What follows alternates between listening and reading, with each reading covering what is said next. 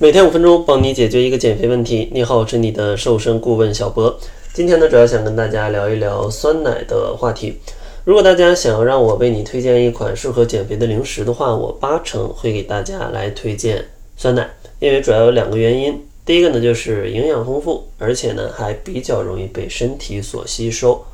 像酸奶呢，它富含丰富的蛋白质，同时呢还有一些像钙啊、维生素 A 啊等微量元素。而且呢，由于它的制作过程需要发酵，所以说里面的一些营养物质，比如说乳糖，还有一些蛋白质，它经过了适度的这种呃水解，所以呢，它的消化的呃吸收的比率会比其他的物质，比如说牛奶啊，可能就会高一点。另外呢，由于发酵的这个过程当中，也会把一些乳糖给适度的分解一下。所以说呢，很多喝牛奶拉肚子的朋友去喝酸奶就没有问题啊。另外一个原因呢，就是酸奶它的饱腹感和体验啊都是比较不错的。首先呢，酸奶它大多数都是会带有一点甜味儿的，作为减肥当中为数不多的甜味儿的东西啊，所以说呢，它占了一个优势。毕竟你减肥时候想吃点甜食可能会比较困难。另外呢，像酸奶它大多比较浓稠。啊，这种浓稠呢，也意味着它的消化的速度，它的饱腹感啊会比较强。所以说，作为一个加餐或者说早餐，你去拌一些麦片什么的啊，都可以达到一个很好的饱腹以及很好的口感的一个效果。所以说呢，我会推荐大家减肥的时候可以去喝一些酸奶。但是呢，酸奶的种类也有很多。如果大家想要真正找到一款适合减肥的酸奶，也需要去选择一下。首先，第一步，咱们要确定你买的这个酸奶，它是不是一个真正的酸奶？呃，因为只有被称作酸乳以及发酵乳的，它才是酸奶。如果像一些什么乳酸菌饮品的，那其实就不是真正的酸奶。所以说，大家在选择酸奶的时候，一定看一下它是不是叫做发酵乳或者叫做酸乳。然后第二步呢，就是看一下酸奶当中有没有添加其他的物质。一般的话就是，呃，这个乳加上一些益生菌啊去做一个发酵。如果它添加了其他的东西，比如说白砂糖、果糖，或者说一些呃什么坚果啊、蜂蜜，那这样的话就不是特别好，因为它添加了额外的热量。建议大家如果选择的话，还是选择一些。无糖酸奶，因为它会用一些甜味剂去做一个代替。虽然说甜味剂可能对人体，呃，也不太好，但是它比糖要好一些。所以说我们日常去炒菜也会用一些甜味剂。所以说喝酸奶尽可能的也选择这种啊，它会比添加糖的要好很多啊，要好很多。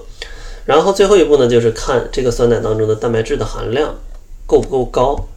一般的话，一百克它的蛋白质含量至少要大于二点九克。这样的话才是一个比较靠谱的酸奶。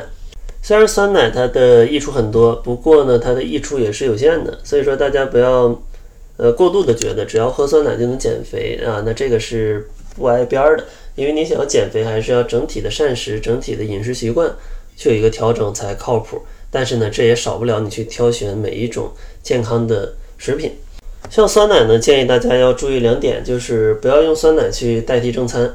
因为酸奶虽然很好，但是它的营养素还不足以支撑去做一顿正餐，所以说建议大家正餐还是要正常的去吃，补充一适度的碳水，然后再加一些蛋白质以及一些蔬菜。当然呢，用酸奶可以去作为补充蛋白质的一个来源，去做一个蛋白质里的选项啊，那是没问题的。但如果代替一整餐，那你时间久了非常容易营养不良。另外第二点呢，就是酸奶它的助消化能力是非常有限的。啊，非常有限的，大家不要觉得它是酸味的就助消化。其实你想要肠道有一个很好的消化效果，你还要需要有一个很好的肠道的一个环境。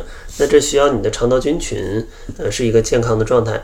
所以说，像一些肥胖的朋友，可能肠道菌群就会比较有问题，因为你经常吃一些精致碳水化合物，然后膳食纤维吃的也比较少，那你的肠道菌群、益生菌就都被饿死了。